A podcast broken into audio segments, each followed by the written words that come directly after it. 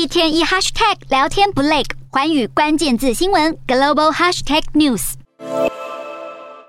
自从乌俄战争爆发之后，西方国家纷纷制裁俄国，但中国始终选择中立地位，甚至持续与俄罗斯维持良好关系。最近两国领导人甚至通电话展现好交情。国家主席习近平六月十五号下午同俄罗斯总统普京通电话。根据新华社的报道，两国元首就乌克兰议题交换意见。习近平强调，中方始终独立自主做出判断，积极促进世界和平，促进全球经济秩序稳定，并表示，今年以来面对全球性动荡变革，中俄关系保持良好发展。而普丁则表示，在习近平坚强领导下，中国取得卓越发展成就，俄方表示衷心祝贺。另外，俄罗斯外交部发言人沙卡诺娃还大赞中国能源立场，并讽刺是西方国家自己放弃所有的合作关系。И от, в общем-то, этого партнерства, взаимовыгодного сотрудничества, взаимодействия отказался сам Запад, разрушая планомерно всю ткань наших отношений в экономике, в финансах,